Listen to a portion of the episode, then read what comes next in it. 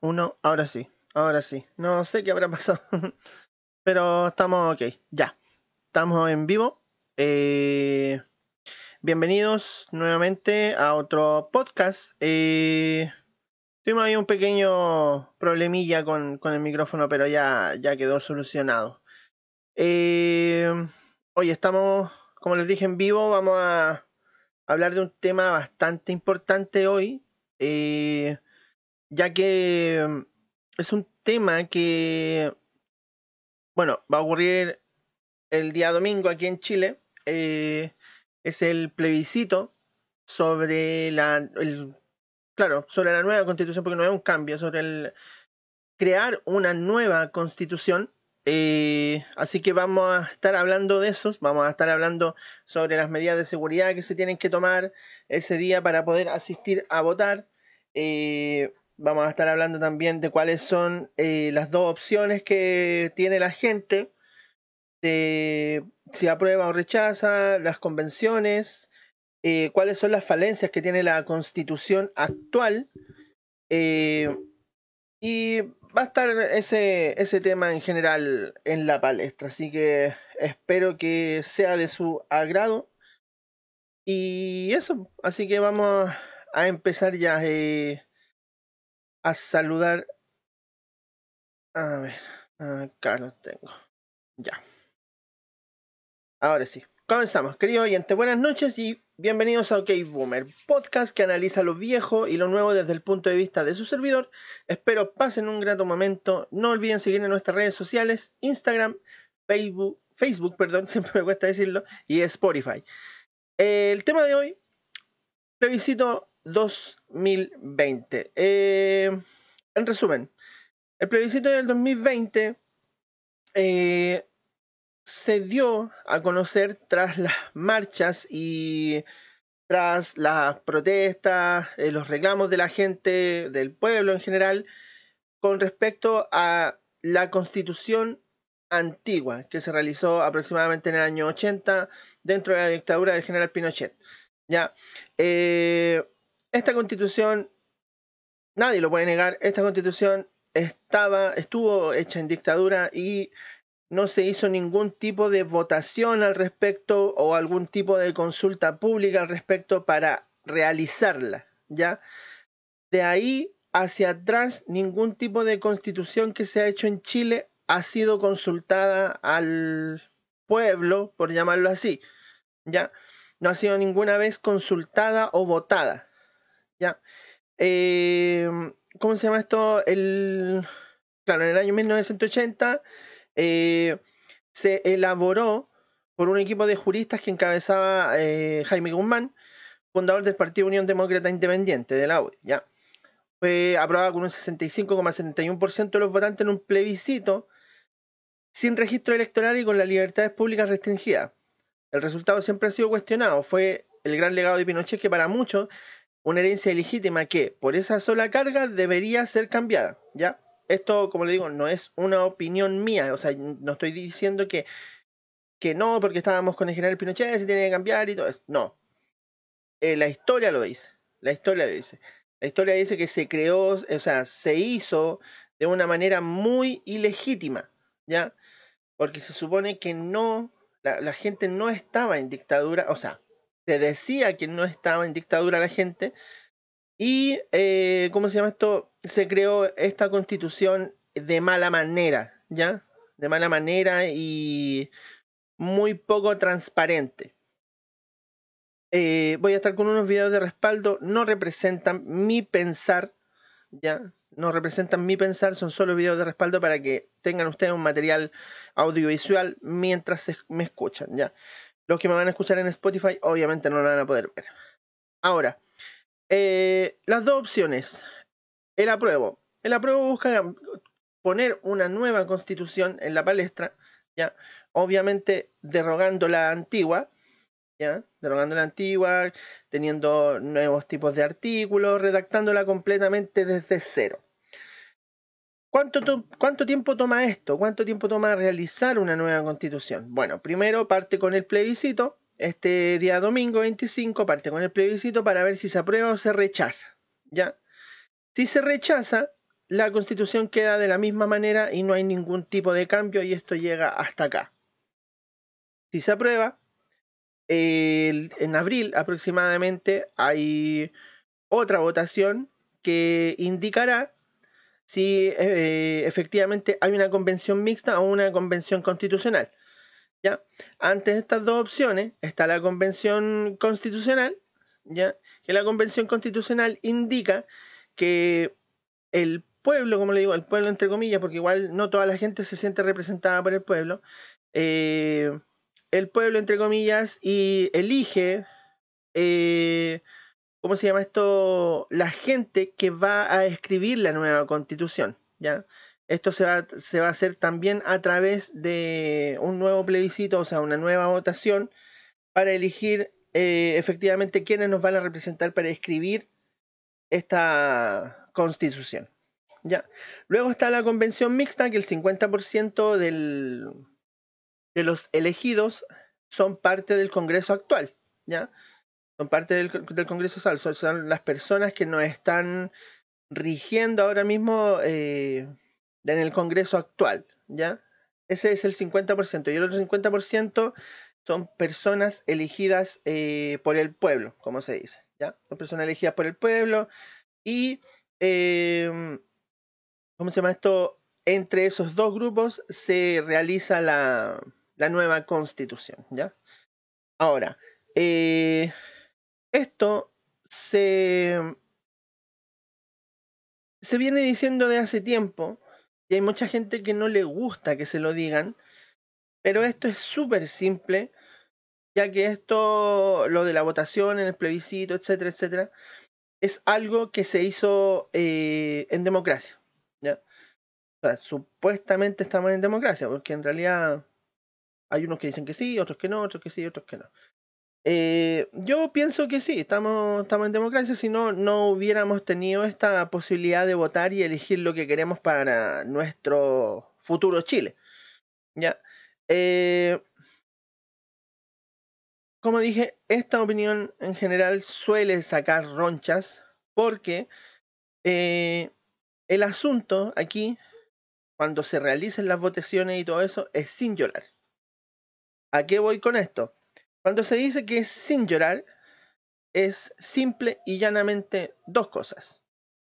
Si gana el apruebo, ya, que es lo más probable, porque hay mucha gente que lo, va a votar. Si gana el apruebo, eh, obviamente se va a votar después una nueva constitución, etcétera, etcétera, y los del rechazo, las personas que rechazan, no tienen ningún pito que tocar. No pueden hacer nada. No pueden hacer desmanes, no pueden hacer reclamos, no pueden hacer acusaciones, ninguna, ningún tipo de, de reclamo posterior a la votación. Si se aprueba, se cambia la constitución. Ya, así de simple. Ahora, si gana la contraparte el rechazo, también es lo mismo. La cosa es sin llorar. Si gana el rechazo, eh, todo queda de la misma manera y ya no hay justificación para hacer desmanes, para irse a protesta, marcha, etcétera, etcétera. Sé que esta opinión o lo que estoy diciendo cae pésimo, sí, lo sé, pero se supone que toda la gente dice que esto debería hacerse en democracia, que esto es una democracia, democracia, claro, democráticamente, en una forma hipotética, gana el rechazo, nada se puede hacer. ¿Ya? O gana el apruebo, nada se puede hacer. Ahora, como les dije, después de esto viene el, plebiscito para elegir a las personas que nos van a representar escribiendo la nueva constitución. Ya, eso obviamente no lo podemos saber ya. Eh, y ahí con las personas que elijamos, vamos a ir viendo si valen realmente la pena para redactar eh, los artículos que nos van a regir nuestra forma de vida dentro de nuestro país, ¿ya? Entonces, en cierto punto, gran responsabilidad cae de parte de nosotros de elegir sabiamente. Porque, eh, y como les digo, quizás vuelva a caer mal esta opinión, las personas que nos gobiernan o nos legislan actualmente fueron elegidos por nosotros, ¿ya? Fueron elegidos por nosotros. Como les dije, se supone que estamos en democracia, ya como le dije, porque hay gente que dice que no estamos en democracia, eh, se supone que estamos en democracia, entonces las personas que nos están rigiendo ahora mismo fueron elegidas en democracia, entonces en realidad no es mucho de lo que nos podemos quejar, ¿ya? Ahora, yo no estoy diciendo que no se pueda objetar de la forma en que nos están rigiendo, ¿ya? Eso no descártelo completamente. Porque yo considero que una persona que tú elegiste es más responsable de hacer las cosas bien de una persona que no se eligió, ¿ya? Porque, por ejemplo, eh, un ejemplo básico en el colegio. En el colegio solía pasar mucho, eh, se, designaba un tesorero, el techorero que le decían, se designaba un tesorero, el tesorero solía ahí meter las manitos y sacar ahí un pequeño billete ahí para sus gastos, cosas así. Eh, y lamentablemente todos le podían reclamar porque eso se eligió, como les digo, en un sistema democrático, ya un sistema democrático de votación, entonces se le podía hacer responsable a esa persona. ¿ya? Por eso mismo, por ejemplo, en la, en la convención mixta o en la convención constitucional, si las personas que nosotros elegimos como representantes, sí, nosotros podemos reclamarle. Y más aún podemos reclamarle si, si tienen antecedentes ya de tiempos atrás, por decirlo de alguna manera, un tanto para que se pueda entender mejor, ya, si tiene antecedentes más que la persona sabe de lo que habla, sabe de lo que dice, con más razón se le puede reclamar, ¿ya? No así tanto una persona que es completamente ignorante. Por eso mismo, cuando se habla de la Convención Constitucional, no es que la señora María que vende pescado en la esquina nos vaya a escribir la Constitución. No, al contrario, tiene que ser una persona que sepa qué es lo que está haciendo, ¿ya? Que sepa qué es lo que está haciendo, que sepa lo que va a redactar, eh, que sepa qué es lo que está en juego, ¿ya? Después de todo esto, como les, estaba mencionando anteriormente, cuando se voten los representantes, los que, que nos van a, redactar la nueva constitución, viene un tiempo de espera aproximadamente de dos años. ¿ya? Viene un tiempo de espera aproximadamente de dos años donde viene un plebiscito de salida. ¿Qué significa esto? Que se vota nuevamente para ver si nosotros estamos conforme con la nueva constitución o no. ¿Ya? Ante esto, ya, si no estamos, no estamos conformes con esto, obviamente, claro, se vota ahí no, eh, que no se aprueba la nueva constitución y todo eso. Entonces, por eso digo, este, este voto de este domingo, sí, es un gran paso, es un gran primer paso para todo lo que está ocurriendo. Es un gran primer paso para todo lo que está ocurriendo, pero no está 100% definido. ¿ya? No, no quiero bajar los humos, ni el ánimo, ni nada de eso, pero por ejemplo, si gana el apruebo, ¿ya? Porque son dos bandos, hay que contar los dos bandos. Si gana el apruebo, eh, no es que ya aquí todo cambió y todo Chile se solucionó y somos completamente felices. No, absolutamente. Eh, hay un, papeleo que se tiene que seguir, un trámite burocrático que se, tiene que seguir, lamentablemente. Eh, eso fue, esa fue la opción que nos dieron esa vez cuando ofrecieron el plebiscito y em, la aceptamos. La aceptamos en realidad y efectivamente esa fue la manera eh, en que conseguimos lo que está, lo que está por ocurrir el día domingo. ¿ya? Em, ahora, para ir ya adentrándome un poco dentro de la campaña eh, del apruebo y el rechazo, esto es como el punto final a todo lo que va a ocurrir en el proceso, ¿ya? en el proceso del cambio de la constitución. Como para resumir, se vota este domingo, aprueba o rechaza, convención mixta, convención constitucional. Gana la, gana el apruebo, se cambia la constitución. Gana el rechazo, todo, este, todo esto que hasta aquí. Abril del próximo año, los representantes, dos años más, eh, salida, el proyecto de salida de la nueva constitución o si es que no nos gustase eh, cómo quedó la nueva constitución. ¿Ya? Ahora, las franjas publicitarias que ha tenido eh, esta campaña pre, o sea, preelección eh, han sido nefastas, completamente nefastas, completamente ridículas, paupérrimas. tiene una cantidad de adjetivos que es, pero indescriptibles. O sea, en realidad eh, la publicidad que han sacado para apoyar el apruebo o apoyar el rechazo son completamente ridículas, completamente ridículas. O sea, las dos están absolutamente fuera de contexto. ¿Ya? Absolutamente fuera de contexto. Por ejemplo, hay campañas de las pruebas que dicen, oye, ¿sabes qué? Vamos a cambiar Chile con esto, vamos a cambiar Chile, y no queréis cambiar esta mierda de país, etcétera, etcétera. ¿Ya? Cuando se cambia la, la constitución, hay leyes, ¿ya? Hay leyes que van a seguir igual van a seguir igual, hay artículos que van a seguir de la misma manera, hay, quizá hay artículos que ni siquiera se vayan a tocar. Hay sí artículos de la Constitución que tienen que ser eh, cambiados, pero si en lo más pronto posible, si se pudiese, ¿ya? Como hay algunos que sí están bien como, como están, ¿ya? No es que las campañas quieran eh, hacer borrón y cuenta nueva de todo. No, hay cosas que están bien hechas dentro de las constituciones anteriores, ¿ya? Eh, pero no, pero también hay cosas que no están bien hechas. Ahora, por ejemplo, las campañas, o sea, las campañas publicitarias del rechazo generalmente, eh, y como les digo, esto es netamente opinión personal. Yo no estoy eh, representando a ninguno de los dos bandos, por llamarlo así. La campaña del rechazo suele tratar de, o sea, tratar de decirle a las personas con el factor miedo qué es lo que ocurrirá si rechazan, ¿ya? O sea, qué es lo que ocurrirá si aprueban, perdón. Entonces hay mucha gente que le están metiendo medio miedo, perdón, con el asunto del, de la propiedad, ¿ya? Eh, con el asunto de que nos vamos a morir de hambre, con el asunto de que no van a haber trabajo, con el asunto de que eh, los sueldos van a bajar, etcétera. Eh, he visto incluso personas del rechazo, o sea, sí, personas del rechazo que les dicen a las personas que van a votar, a prueba que van a perder hasta sus casas, ¿ya? Que van a perder hasta su casa. Si, si ganan a prueba, ellos van a perder sus casas por el asunto de la ley de propiedad, ¿ya?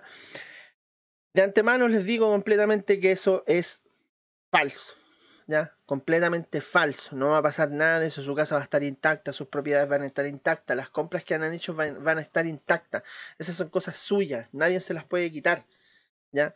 A no ser que tenga una deuda grande con el banco y el banco sí puede quitarlo. Eh, las campañas de la prueba también han sido un, un cierto, han tenido un cierto dejo de ridiculez en realidad. Eh, porque suelen, suelen eh, tener esta, este recurso fácil de ir, ir por el lado sentimental, ¿ya? Por el lado sentimental, por el lado de la nostalgia, por el lado de lo políticamente correcto, ¿ya? Eso es lo que tiene la, la campaña, por ejemplo, de la prueba. Eh, ¿Por qué digo esto? Porque eh, salieron varios videos hace poquito eh, con respecto a la campaña de la prueba, etcétera, etcétera, que indican que niños que tienen 8, incluso menos, yo he visto hasta de 5, 5 a 10 años, eh, hablando sobre la constitución. Y eso es falso, eso es falso. O sea, claro, pueden tener algún tipo de noción de que, puta, el domingo van a ir a votar por, por el apruebo o por el rechazo. Pero, por ejemplo, no tienen idea de artículos sobre la Constitución, no tienen idea eh, sobre qué habla cada artículo de la Constitución, no tienen idea de lucro, no tienen idea de, de ¿cómo se llama esto?, del derecho a propiedad, del derecho a huelga, no tienen idea de eso. Entonces te hacen querer, creer que ese niño o niña en un día se volvió experto en la Constitución y explícitamente lo entendió todo. ¿ya? Yo que en lo personal estoy hablando desde el, desde el desconocimiento, tampoco tengo la, gran mayor idea. Incluso ahora, si no es por mi pantalla, estaría hablando puras cabezas de pescado. ¿ya? De lo poco y nada que entiendo, gracias a los textos que estoy leyendo aquí, puedo eh, decir una opinión concreta y con un poco de fundamento. ¿ya? En la palestra nos trae un video que hace poco salió en internet de una persona homosexual que perdía la, o sea, iba a perder la tuición de una niña, ya que era su hija. Y, ¿cómo se llama esto? La niña, en un descuido del padre, eh, lee los mensajes, que efectivamente a lo mejor puede perder la tuición el papá eh, de la niña, puede perder la tuición de ella, el papá es homosexual, ¿ya? Eh, puede perder la tuición de la niña y la niña le indica que no quiere ir a vivir con su mamá y con el otro padrastro que no se quiere ir a vivir porque el otro padrastro le pega, etcétera, etcétera. Una situación bastante triste y que se ve en el día a día en Chile. Ahora, ¿cuál es mi primer punto a criticar? El recurso fácil que usó esta campaña fue tener una persona homosexual. Sí, ya homofóbico, etcétera, etcétera, etcétera. Pero fue un recurso fácil porque ahora es prácticamente ilegal, ilegal perdón, eh, reclamar, no reclamar, sino que opinar en contra eh, de una persona que sea gay o lesbiana. ¿Ya? Es súper mal visto. O sea, tú no puedes tocarlos a ellos, no puedes tocarlos. No puedes tocarlos, no puedes decirle nada, todo lo que hacen ellos está correcto, todo lo que hacen ellos está súper bien. ¿Ya? Entonces, por eso digo, es un recurso fácil. Ahora, no se está diciendo que a ellos no les ocurra. No, no se está diciendo.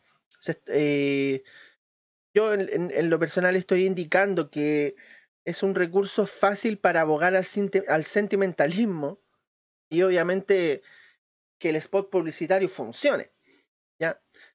Eh, ahora, eh, ¿cómo se llama esto? La niña, claro, lee los mensajes, etcétera, etcétera. Esta persona, la que va a perder a la niña, va a una especie de juez y le dice si había sabido algo sobre el juicio, etcétera, etcétera. la niña, o sea, la persona del juez le dice que no, que no tenía idea, eh, que tenía que esperar nomás, que no era su problema. Y la persona queda de, o sea, el gay queda de brazos cruzados ahí y obviamente no puede hacer nada al respecto. Ante esto vuelve del trabajo a su casa y la niña esta tenía una disertación que hacer. Em, y la niña cambia el tema de la disertación, lo cambia y le indica al, al padre, en ese momento le indica que eh, ya no iba a disertar del tema anterior que ella quería disertar, sino que iba a hablar de la constitución. Y ahí es donde se cae el spot. Ahí es donde se cae el spot, ahí es donde tiene la gran falla. Porque la niña, bueno, quizás hayan pasado meses, etcétera, pero la niña tenía, como les digo, 8 a 10 años, ¿ya? Y en un día aproximado, en un, qué sé yo, en unas par de semanas, entendió todo, absolutamente todo. O sea, se leyó la constitución, entendió todos los artículos, todas las palabras complicadísimas que salen ahí, lo entendió absolutamente todo y quiere disertar de eso. Entonces, ahí es donde se cae, ahí es donde, donde se cae. Y como les digo, la otra parte donde yo indico que aboga al sentimentalismo es por el asunto de la persona gay. Como les dije, si bien no niego que a ellos les pase, sí pasa mucho más en una persona, o sea, en, un hombre, ¿ya? En un hombre hetero, pasa mucho más. Eh, Puede que meta las manos al... O sea, puede que la calle aquí, no sé, en realidad. Pero no sé cómo habrá sido la situación que vivía la niña Ámbar con su padre. Pero efectivamente le dejaron la, la tuición a la tía, si no me equivoco. A la tía o a la mamá, no, no estoy completamente seguro. Pero eh, se la dejaron a ellos. Y bueno, ¿para qué contar qué es lo que sucedió? ¿Ya? Eh, Lamentablemente, si la tuición la podía haber tenido el padre, quizás las cosas podrían haber sido distintas. Quizás, quizás. Como les digo, los antecedentes del papá tampoco se saben en realidad. Quizás a lo mejor la niña estaría viva, pero estaría viviendo mal. ¿Ya? Puede ser. Es una posibilidad. Entonces, como les digo, suele pasar mucho, mucho más en el ámbito, eh, como digo, hetero. ¿ya? En el ámbito hetero, más que en el gay. Ahora, eh, lo otro que sí es chocante, que en realidad, claro, esta persona eh, gay tuvo un hijo con una mujer, ¿ya? Entonces, en realidad, él no fue, o sea, desde el nacimiento no fue, no es que no, no, es de nacimiento, lo estoy diciendo mal. Eh, desde su juventud, o sea, cuando estuvo con la madre, no era gay. ¿ya? Quizás con el tiempo se dio cuenta. Bueno, hay gente que se da cuenta cuando está casada que, que es gay. ¿ya? Eh, es chocante, sí, es chocante eso, pero pasa. ¿ya? Pasa. No es algo malo tampoco, ni, ni algo para reclamar, ni nada de eso. ¿ya? No, no, no es nada del otro mundo. Como le digo, las dos franjas publicitarias fueron nefastas, fueron pésimas. Eh, una abogó por parte del miedo, con mentiras, con eh, artículos que no tenían ni pie y cabeza. Eh, vuelvo a repetir, con mentiras de, cosas que le iba a pasar a la gente. ¿ya? Y la otra franja del apruebo eh, con sentimentalismo y franjas, perdón, un poco ridículas también. ¿ya? Entonces, en realidad, las dos franjas, las dos franjas que nos trataban de convencer por qué lado votar eran pésimas, absolutamente pésimas y no sé, no no sé qué se le habrá pasado por la cabeza para hacer ese tipo de, de publicidades en realidad. Muy, muy, muy pésima. Creo que ni siquiera en las presidenciales había visto algo tan, tan penca y fome, sinceramente. Eh, bueno, Chile eh, la pregunta es, ¿Chile necesita un, una nueva constitución? ¿La necesita? El punto es que sí, la necesita. Exactamente, la necesita. Eh, claro que la necesita. Porque eh, ustedes tienen internet al alcance de la mano. Toman su teléfono celular, tienen internet, coloquen Google y busquen falencias sobre la última constitución o sobre la constitución. ¿ya? Como les dije, la primera es el origen ilegítimo en dictadura. Se hizo a la mala. La última, la última constitución se hizo a la mala. Eh, esta misma constitución que se hizo a la mala tiene muchos parches, muchas reformas entre comillas que también se hicieron de manera ilegítima. ¿ya? se ha parchado bastante, principalmente en temas políticos. En el 89 se introdujeron una, una, cierta cantidad de reformas consensuadas con todos los partidos políticos y aprobadas en un plebiscito ese año. En 2005, durante el gobierno de Ricardo Lagos, se le hicieron 54 modificaciones. Las más significativas, suprimir enclaves autoritarios con los senadores vitalicios y los nueve designados, algunos nombrados por las Fuerzas Armadas, y la inamovilidad de los jefes de las ramas castrenses, ¿ya? Entonces, ahí, dentro de ese punto, para englobar todo, hay cuñas, ¿ya? Están las típicas cuñitas, que, ah, no, que este, este de aquí eh, es mi sobrino, qué sé yo, va, metámoslo aquí, todo ¿ya? Todo, era como un... La pitutocracia que se llama, ¿ya? Todo era eso, la pitutocracia. Entonces, esas, todas esas reformas que le hicieron a la constitución pasada estaban ahí. ¿ya? Todos le hicieron ahí, ya, oye, vamos a hacer esta cosita para que tú podáis tener estas cositas aquí, ya. Eh, así fue. Eh, esto está... Eh, ah, no, el texto original. Ahora, nos vamos a uno de los artículos más mencionados dentro de, bueno, las personas que suelen opinar sobre el plebiscito, ¿ya? que es el artículo 19, ¿ya? Uno de los artículos, o sea, uno de los textos del artículo 19 indica el estadio subsidiario. Eh, dice, no exactamente con estas palabras, pero establece el principio de subsidiariedad, que el Estado se retira de la entrega de servicios sociales, como la salud, la educación o las pensiones, y los deja en manos de privados, para intervenir solo si fuera necesario. En simples palabras, tú perteneces, eh, o sea, eh, los servicios sociales, ya, eh, por ejemplo, tú vas al hospital, vas a esto, a esto, a esto, ya se dice que es público, ¿ya? Se dice que es público, que no vas a, no vas a pagar, etcétera, etcétera. Pero, por ejemplo, te detectan algo malo o tienes que hacerte una cirugía muy costosa, etcétera, etcétera, el Estado no, no generalmente se hace responsable de todo esto, ¿ya? Entonces, ¿a qué tienes que abogar? A algo privado, ¿ya? A algo privado. O dentro del mismo hospital pagar, ¿ya? eso es lo que se, lo que se indica. Eh, con la educación también, se, se, lucra con la educación, las pensiones paupérrimas, ¿ya? Y todo eso está en manos de privados, que no generan ningún tipo de beneficio al país. Al contrario, son parásitos que consumen al país y lo consumen hasta tal, hasta tal punto de que después que ya no nos sirven nos desechan. Eso es lo que pasa. Eso es lo que pasa y eso es lo que indica el artículo. Saludos Sebastián dice, eh, déjame el arcade por si aparecen en las cajas de leche como desaparecido. lo más probable. eh, bueno, este mismo inciso indica que el motor lo tienen los privados y por lo tanto el rol del Estado es residual. Eso inhibió la legislación sobre muchas políticas públicas que incorporan la solidaridad, por ejemplo, en salud y en pensiones. En opinión de Couso, la Constitución no solo asegura el derecho de propiedad, sino a la propiedad. Todo se puede comprar. ¿ya? Ese, ese es el miedo que metía al rechazo ¿ya? con respecto a los a, la franja electoral, ya, el derecho a la propiedad.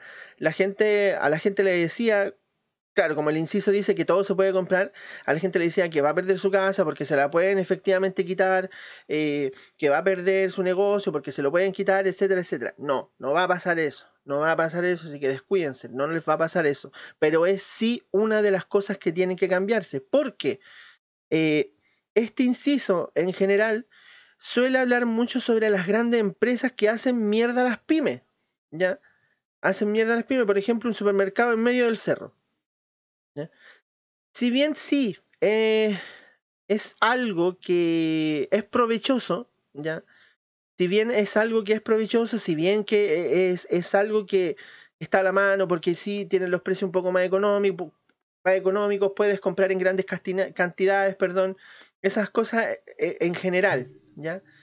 Si bien eh, es así, sí, es quizá un mal necesario, ¿ya?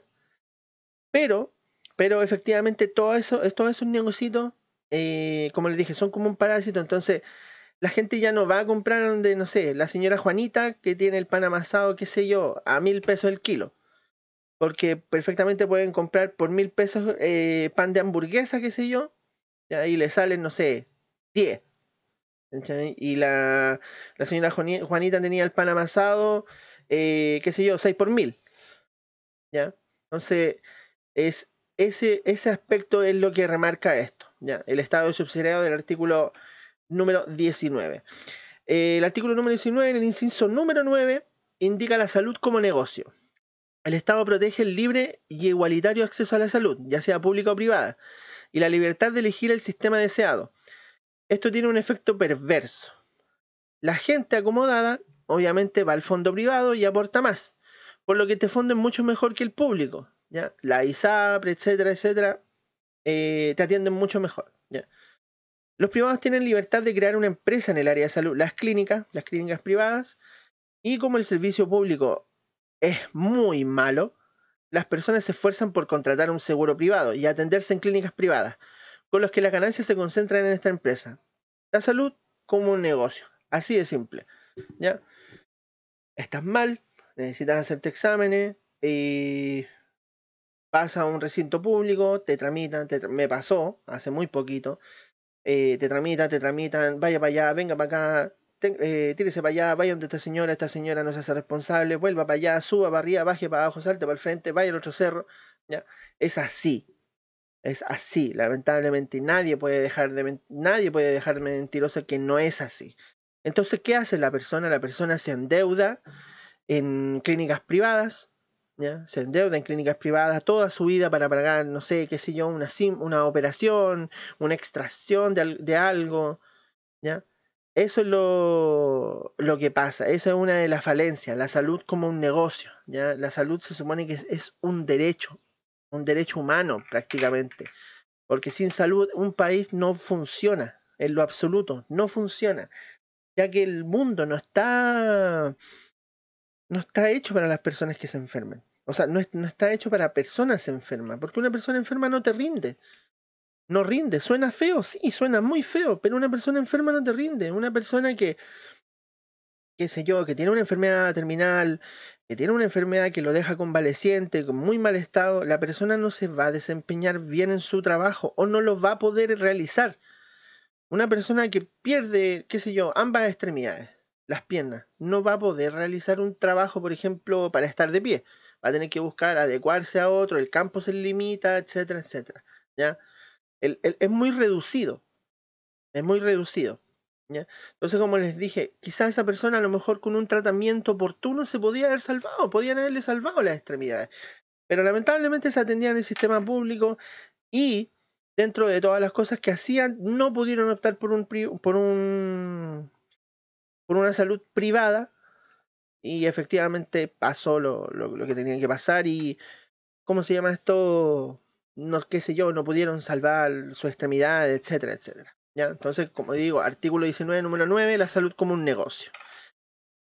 Seguimos con el artículo 19, en el número 10 y el número 11, el negocio de la educación, tema que se ha tratado un montón de veces, sobre todo en la Revolución Pingüina, donde, donde en realidad le metieron tremendo pico en el ojo a todo el mundo y sobre todo a los pingüinos, la famosa Camila Vallejo, ya, que le ofreció el mundo entero y al final, si te he visto no me acuerdo. Y lamentablemente fue así, ya. Eh, indica que el Estado asegura este derecho y debe financiar un sistema gratuito con tal objeto, destinado a asegurar el acceso a toda la población. También consagra la libertad de enseñanza que incluye el derecho de abrir, organizar y mantener establecimientos educacionales. Los padres tienen el derecho de escoger la escuela de su preferencia. Ojo, tienen el derecho de escoger la escuela de su preferencia. Aquí no es así. Aquí es los padres van a elegir la escuela que puedan pagar. ¿Ya? Es así de simple. Los padres van a elegir la escuela que salga más económica, porque no alcanza. ¿eh?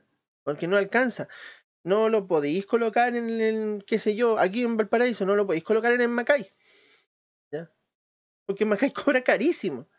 Entonces tienes que ir a un, a un municipal, ya, meterlo a un municipal, que si bien la, los profesores, la calidad de profesores, eh, no se difiere, no difiere, perdón, no difiere en la calidad de, educación. O sea, a ver, para explicarme mejor, un profesor de la escuela, por ejemplo, Macay, no va a ser mejor que uno de la escuela pública. A lo mejor el profesor de la escuela Macay va a enseñar como la reverenda y el profesor de la, de la enseñanza pública va a enseñar mejor, porque quizás tiene vocación, etcétera, etcétera.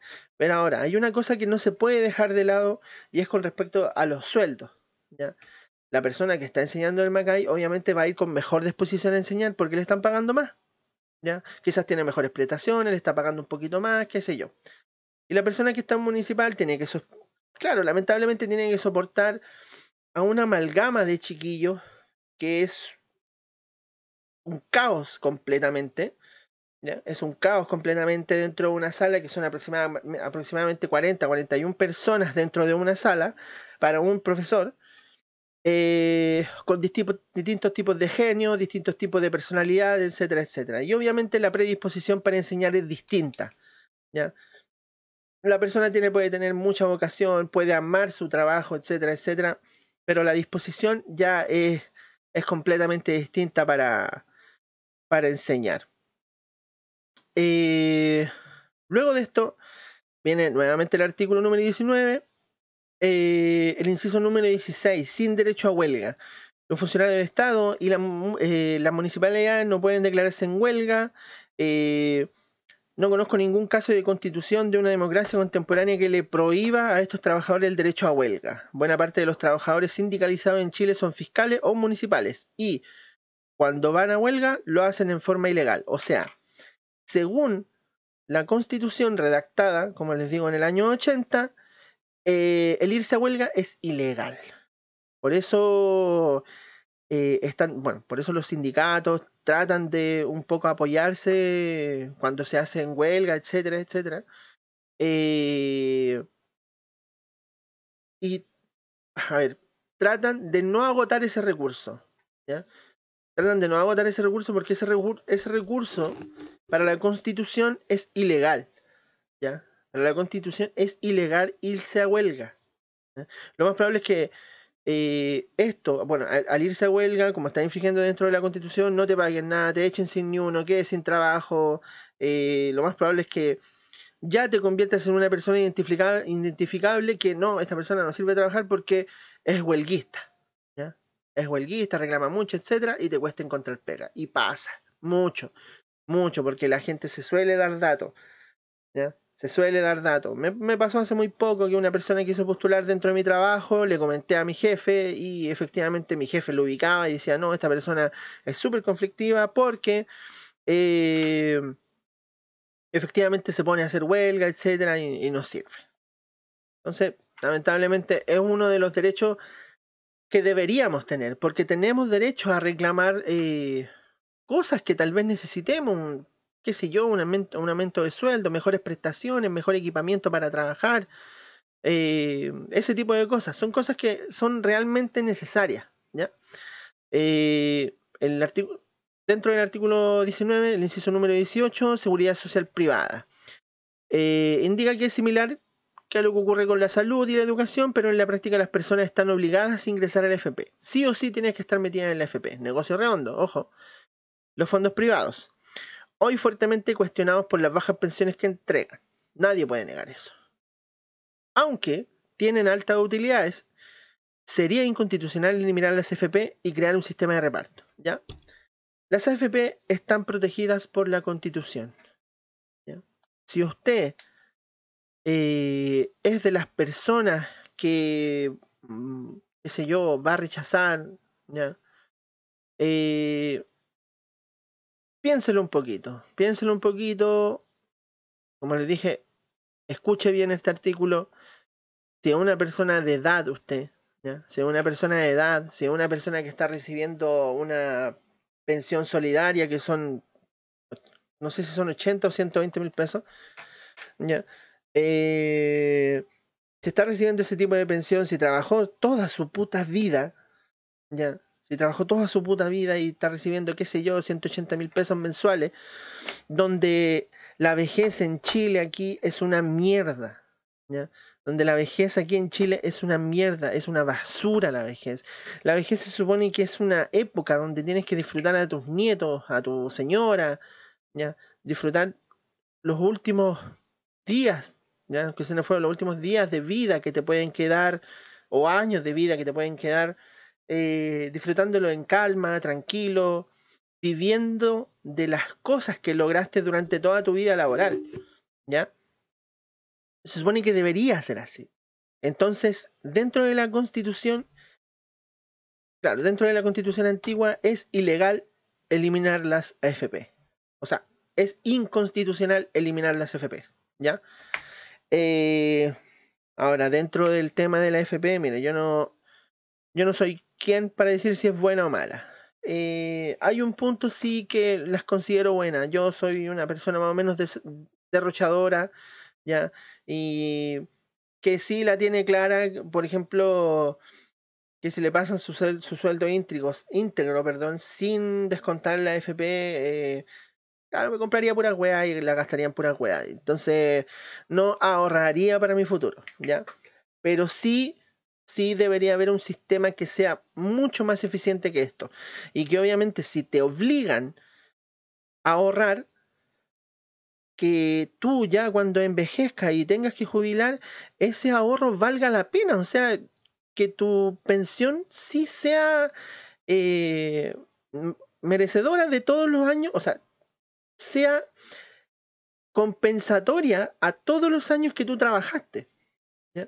Entonces, eso es lo que, mm, lo que en realidad se busca. ¿ya? Entonces, por eso, eh, les vuelvo a repetir, eliminar las AFPs es inconstitucional. O sea, dentro de la constitución antigua. Eh, artículos 32, 65, 74 y, y otros eh, presidencialismo excesivo. La constitución determina un hiperpresidencialismo eh, en que el Congreso es muy débil con muy pocas facultades. El presidente tiene amplias y numerosas atribuciones en materia legislativa. Tiene iniciativa exclusiva para proyectos de ley en temas de división política o administrativas del país y en la administración financiera o presupuestaria del Estado. Esto es, si un proyecto no es presentado o patrocinado por el presidente, puede dormir eternamente en el Congreso. Y si al mandatario le da urgencia, el Congreso tiene un plazo de 30 días para avanzar en la tramitación. La Constitución le otorga al presidente el control de la agenda legislativa del Congreso. ¿ya? A ver, si el presidente dice, ¿saben qué vamos a hacer? O, sea, por ejemplo, los congresistas dicen, vamos a hacer una ley para, qué sé yo, eh, mejorar los micrófonos, por ejemplo. ¿ya? Esto, ya, esto, eh, ¿cómo se llama esto? No lo pueden hacer ellos, no pueden tener esa iniciativa, so- so- solamente el presidente. Solamente puede hacer eso dentro de lo que se leyó. ¿ya? Entonces, ese, ese es, el, es uno de los problemas también, porque pueden haber proyectos de ley, ¿ya? pueden haber proyectos de ley que son bastante buenos, pero que no se pueden hacer. Que no se pueden hacer porque efectivamente eh, pueden dormir eternamente ahí en el Congreso. Eh, a ver, para no aburrirnos más. Eh, bueno, aquí hay un tema bastante importante que es eh, temas que no están, no están dentro de la Constitución, son el derecho de los pueblos originarios, tema que está en la palestra constantemente. Hay temas que no están presentes en la actual con- Constitución y que deberían incluirse en la discusión que se va a realizar eh, el próximo año. Chile es el único país de Latinoamérica con pueblos indígenas en cuya constitución no tienen ningún reconocimiento expreso. ¿Ya? Tampoco está el derecho a la libertad personal, como libre desarrollo de la personalidad, solo existe la libertad de movilizarse. ¿Ya? Asimismo, temas que van de la mano de los tiempos, como la igualdad entre hombres y mujeres, la igualdad salarial entre ambos, los derechos de los niños y niñas, adolescentes, también deberían incorporarse a la discusión en la nueva constitución. Ya. Eh, hay muchos, muchísimos, muchísimos, muchísimos temas que tienen, tienen que entrar dentro de la, de la nueva constitución, como digo, pueblo originario, eh, las parejas homosexuales, la mm, creo que hay un pequeño resquicio dentro de la adopción homoparental también. eh, son bastante, te- bastante temas que deben, deben empezar a verse ya dentro de esta nueva, o sea, dentro de esta nueva constitución que quieren lograr. Entonces, como les digo, son muchos temas, analícenlo, véanlo dentro de estos casi horas que quedan para votar eh, esta nueva constitución. Véanlo, analícenlo, voten objetivamente, ya.